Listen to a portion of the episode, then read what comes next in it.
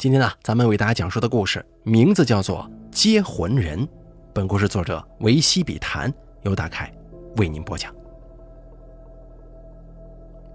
在二零一七年，我们村一百零三岁的林长发老人与世长辞了。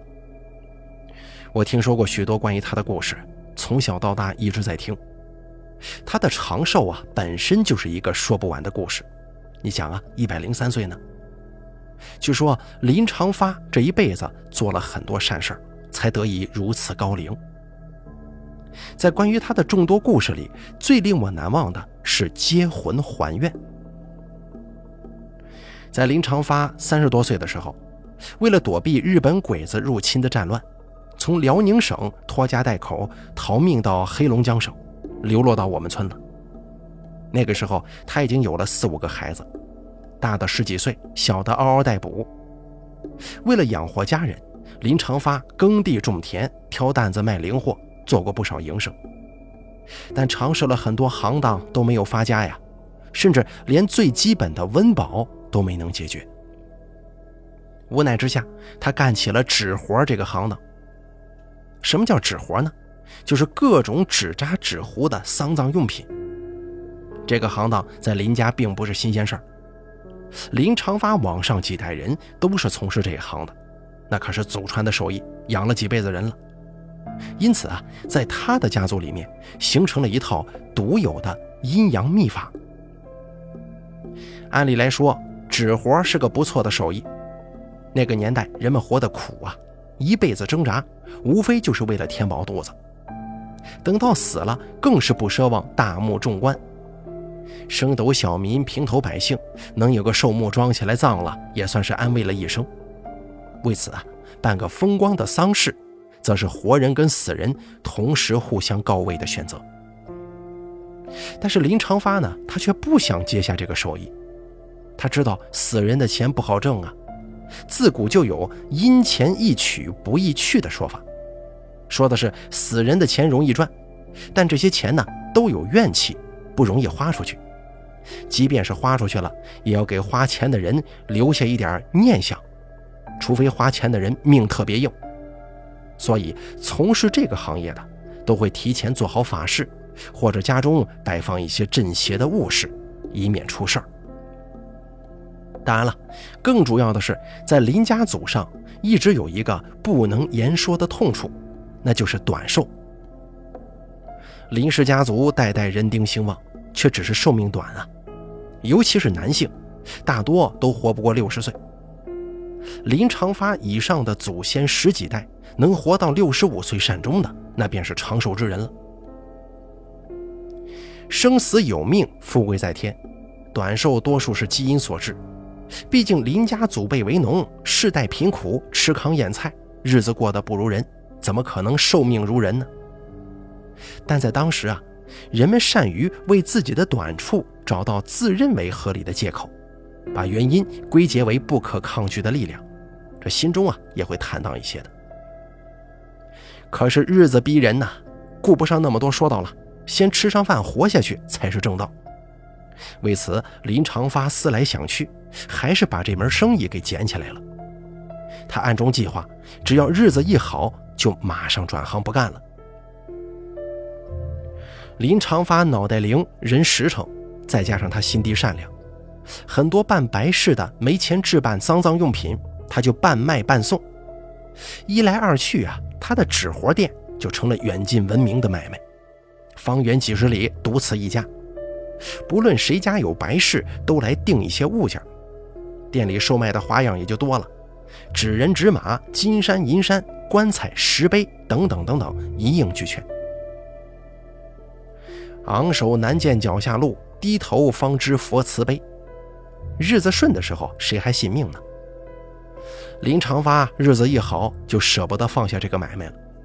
尤其是看到自己的孩子们一个个长大成人了，身强体壮的，就更觉得要做好这个买卖，养好这个家。某一天，林长发正在家里做花圈，店里来了一个陌生男人，人高马大，面色黑油。不苟言笑。进了店之后啊，还没等林长发开口呢，他就呼唤店老板给做一个还愿参。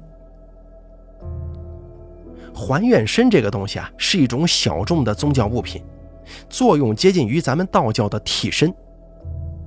传说有人来到这个世上啊，不是轮回转世，而是一些童男童女或者什么地方的神仙转世。这些人在人间完成特定的任务之后，就会脱离肉体凡胎，回到原来的岗位上，人也就死了。还有的人虽然是普通人，但是八字弱，容易被不干净的东西给看上。看上之后啊，就算不死，也得付出一些代价。而这会儿呢，就需要做一个纸糊的假人，作为当事人的还愿身。当事人就可以继续留在人间，等到阳寿尽的时候，再去替代还愿身。那个时候啊，人有个病有个灾儿什么的，首先想到的就是得罪哪路鬼神了，所以做还愿身的人有很多。因此，林长发也没多想。就答应了来者的要求，同时接着问那个男人：“做个什么样的还原身呢？要多大尺寸呢？什么材质的？”做还原身要有算命人根据当事人的情况给出详细的标准。当事人的生辰八字不同，或者还原大小不同，会有不同的尺寸和材质。林长发问完之后啊，那个男人好像是有些失望，他顿了顿说。与我等身。林长发一听，倒抽一口凉气。只见这个男人眼神坚定，不像是在开玩笑，这让林长发心中一阵狐疑呀。因为还愿身本质上是一种协议，就是拿一个假人去替代自己。他的家族有一个秘而不宣的说法：做的纸人或者布人，尺寸是绝对不能超过三尺三寸的。而做等身还愿身，就是跟这当事人要一模一样高，一样大。这样的还愿身只能用于接魂还愿。接魂还愿就是把还愿身的作用完全反过来，把还愿身留在人间代替当事人，而当事人呢，则真的死去呀。这还原身里头保留着当事人在世时候的记忆，等当事人再次投胎之后。用还原身接上新投胎的人和上世的魂，哎，用科学解释呢，就是说，这还原身呢，相当于记忆保留装置。这么说大家应该能理解了吧？需要做这种法术的，大多数都是被极其厉害的邪物给缠了身，必死无疑，没得选了。但是由于当事人在人世有遗愿没有完成。希望等自己再次投胎回来，接上前世的使命，因此叫接魂还愿。据林长发所知，林家祖辈呀做这个法术的很少，毕竟做还原身本质上这是糊弄鬼呀，而做接魂还愿这可是糊弄人，人比鬼要难糊弄，这个是对外的说辞。实际上更核心的问题是。当事人投胎之后投到哪里？谁家刚出生的婴儿愿意跟你结婚呢？因此做这个法术需要当事人提前找到卖家，买一个没出生的婴儿。只要婴儿一出生，接上当事人前世的记忆，就算完成了。不承认也不行啊！这是一个比较阴暗的法术，也可以说是一种邪术。想到这儿。林长发盯着来人说道：“这接魂做不了。”这个男人听林长发一说“接魂”两个字，浑身机灵了一下。堂堂六尺大汉呐，扑通一声跪地上了，连连磕头，冲林长发直喊：“高人救命啊！”林长发见此情景，也是措手不及，就赶忙把这个男人扶了起来，问他缘由。男人站起身来之后啊，一把鼻涕一把泪，把自己的事儿说了。这个男人叫杜芳，三十多岁，家住在百里外的一个村子。他呢家境贫困，但是人很孝顺呢，一直没娶妻，只单身照顾老娘。可是就在几天之前，杜芳突然得了一场怪病。要说病倒了也不是大事儿，这庄稼人吃五谷杂粮，难免生病啊。可是杜芳这个病却得的蹊跷，什么意思啊？他感觉到不饿，可能有很多朋友就问了：你这不饿是个什么毛病啊？一开始啊，他是感觉肚子里头很饱，到吃饭的时候还不饿。杜芳以为自己吃多了，所以就两顿没吃饭，饿了饿自己，还跟邻居开玩笑说：要是一直不饿呀，更好了，省粮食嘛。可是过了两天，他仍旧不饿，这下子杜芳就慌了，赶紧找郎中看。郎中瞧来瞧去，也没看出个所以然来。到了第七天，杜芳依然感觉不到饿，他意识到他可能是得了邪病了，于是赶紧找了一个神婆子给看看。神婆子一看就说：“杜芳被冤魂缠住了，得烧个还愿身。”杜芳照着神婆子教的方法，找人做了个还愿身，写上自己的生辰八字，看好时辰之后啊，一把火就烧了。可是烧完之后，并没有起到什么作用。杜芳等了一整天，仍旧感觉不饿。于是他又去找神婆子，而这神婆子也算敬业呀，连说不可能。一般情况下，不是冤死几世的恶鬼，不至于这么不开眼呢。再恶的神鬼也怕恶人，于是神婆子马上跳大神儿计划招来冤魂上身谈谈条件。结果这鬼神刚一上身，神婆子嗷的一声就晕过去了。后来我在听这个故事的时候啊，我总觉得应该是神婆子给自己找了个台阶下的。果不其然啊，良久之后醒来，神婆子告诉杜芳，对方是个厉鬼，自己驾驭不了。让杜芳另寻高人吧。杜芳一听，马上就没了主意，自己死就死了，可他实在是放不下他老娘。他要是死了，这老娘可就没活头了。想到这儿，于是杜芳呢给神婆子磕头作揖，求神婆子给指条明路。神婆子心软了，看杜芳可怜，叹了口气说：“只能死马当活马医了。”于是就跟杜芳说了这个接魂还愿的事儿。神婆子说，接魂还愿这种法术只存在于传说当中，所以只能让杜芳去碰。碰到了有这个道行的，兴许还有救；如果碰不到，那就只能怨自己命不好了。杜芳舍得自己，却舍不得自己含辛茹苦的母亲呢，所以他二话不说，下定决心去找人。先是找了附近所有有名的、无名的算命先生，又挨个棺材铺、纸活店去问，结果跑了好几天，问了无数个人，一听说做这个还原身，都有人敢接这个活可是说做等身还原身的，也都有人敢做，无非就是把还原身做得大一点呗。但是没有一个人说出接魂的事儿，因为做等身还原身不难啊，只要有尺寸，谁都能做出来。说白了，那不就是一个蜡像吗？可难就难在还愿身做好之后，如何帮当事人完成接魂这个举动？要是没有人会接魂，还愿身做的再好，这不也白搭吗？杜芳找了几天，没有什么结果，已经不抱希望了。可没想到生死一线之间，碰到了林长发。仅凭林长发说出“接魂”这两个字，就让杜芳看到了希望。因此啊，杜芳是磕头跪拜，求林长发大恩大德，救救他们母子俩。听完杜芳的话，林长发也沉默了。接魂这个事儿啊，他只听他父亲和爷爷说过，但是却从来没有听说成功过。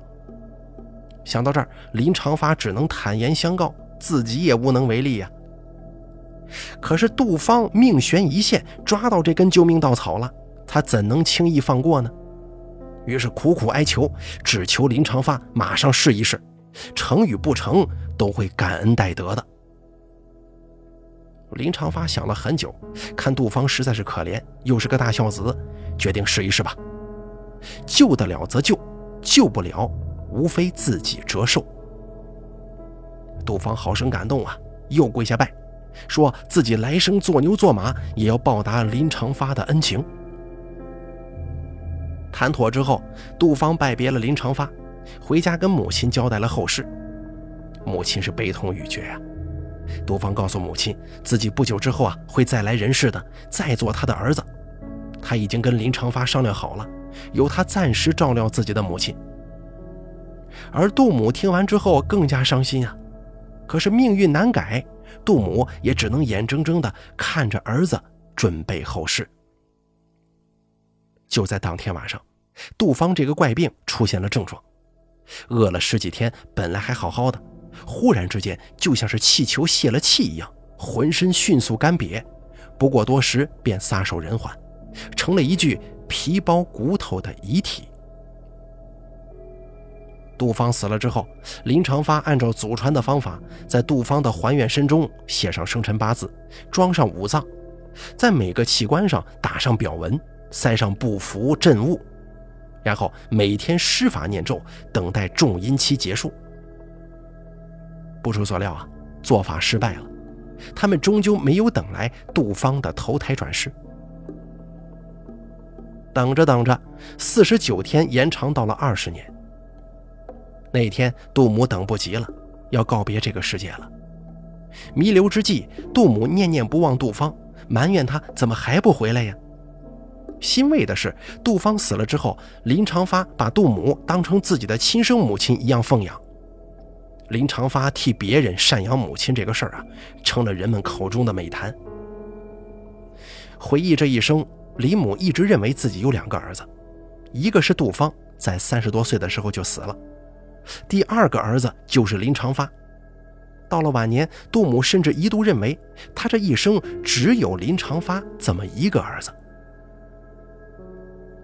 等着等着，四十九天延长到了三十五年，林长发快到七十岁的时候，才想起林家那个短寿的诅咒，但是他没有死。七十岁之后，林长发觉得自己每活一天都是赚了。他用善行打破了祖上的魔咒，他的几个儿子都已经古稀之年了。后来啊，他一直活到了一百零三岁，活到了二零一七年。临死之前，他还念叨着杜芳这个人，可是那只是他记忆当中的一个名字而已了。他的子孙们都不知道这个人，林长发也没有把自己的手艺再传给儿孙，甚至就连这个故事。真实性也是值得怀疑的，很有可能是乡村野史当中的一个点缀而已。想想也是啊，这个故事太久远了，结婚还愿这种事儿，也大概是人们对长生不死的一种期待吧。林长发的葬礼我去了，他是我那个村子里有记录以来的最长寿者，父老乡亲们都来为他送行。百岁老人的葬礼庄严肃穆，也让人十分动容。下葬以后，乡亲们都到林家吃白事饭。吃白事饭是对逝者的尊重，也是逝者家属对乡亲们的感谢。那天啊，跟我坐在一起的吃饭的人当中，有一位老者，他一边吃一边跟大家聊起林长发一生的种种故事和传奇，我洗耳恭听。老者说起了结魂还愿这件事儿，大体跟我所知道的故事是一样的，只是最后啊，老者说，其实林长发施法成功了。怎么会成功呢？难道与我听到的故事不一样吗？如果说成功了，杜芳投胎在了哪里呢？我仔细回顾了一下事情的过程，忽然想到，我听说的这个故事并不完整。因为接魂还愿需要有婴儿投胎，可是林长发并没有让杜芳提前找好投胎的婴儿，这明显是一个偷工减料的法术，怎么会成功呢？老者看我很惊讶，笑了笑说：“接魂还愿可不止这一种做法的，啊，还有什么呀？”老者没想到我对这个事儿如此感兴趣，犹豫了一下。以一种我只告诉你，你可不能跟别人说的口吻，神秘兮兮地对我说：“结魂还愿这个法术啊，还有一种操作，那就是施法者本人作为还愿身，这样死者投胎后就不用从婴儿开始了，而是与施法者本人共用一个肉身。只是这种法子自古以来很少有人用啊。”施法者如果技术不精，稍有不慎的话，会导致精神分裂的。哦，原来是这样啊，我明白了。也许因为不忍心害婴儿，也许是时间短救人要紧，所以林长发拿自己做了还原身。结果施法成功了，杜芳就来到了他的身上。因此，林长发赡养杜母，其实就是杜芳赡养杜母。杜母也认为林长发就是自己的儿子。于是我赶紧问这位老者：“林长发为什么一直没有对外宣布自己成功了呢？这可是一件大好事啊！用这种方法不伤害别人，也算是积德了。”老者鄙夷地看了我一眼，压低声音说：“你可知道林长发为什么能长寿吗？”“啊，因为善事做多了，积了阴德呗。”“哎呀，小伙子，接魂还愿，将计就计。”这不就是杀人续命吗？我瞬间明白了他的想法，忽然浑身一阵冰冷，打了个寒颤。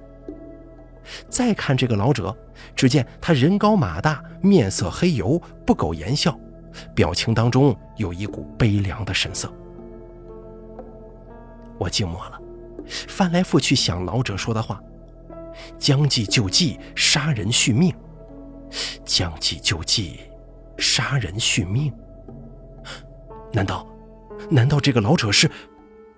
想到这儿，我赶紧抬头去看，可怎知桌上的老者早已不见了踪影。好了，接魂人的故事咱们就说到这儿了，感谢您的收听。本故事作者维西笔谈由大凯为您播讲。